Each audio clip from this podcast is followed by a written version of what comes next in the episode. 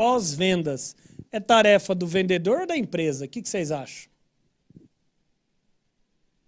Antes de você responder, eu já vou responder. É dos dois. É dos dois. Sabe por quê?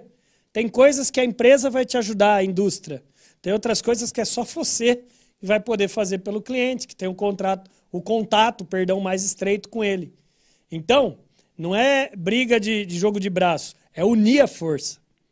Pós-venda, repito, é a pré-venda de uma próxima venda. É a pré-venda de uma próxima venda. Não é à toa que eu estou colocando esses exemplos aí que vocês estão vendo. Olha aí, ó. As 10 maiores marcas praticamente de vendas de veículos aqui no Brasil. Fiat, tá aí Chevrolet, Volkswagen, é, cara, Toyota, Honda. Cara, uma indústria de automóveis, ela, ele não ganha dinheiro vendendo carro. E é na assistência. É na assistência, é no relacionamento, é na conexão. Tem alguma coisa a ver com o nosso ano? Tudo, gente. Tudo.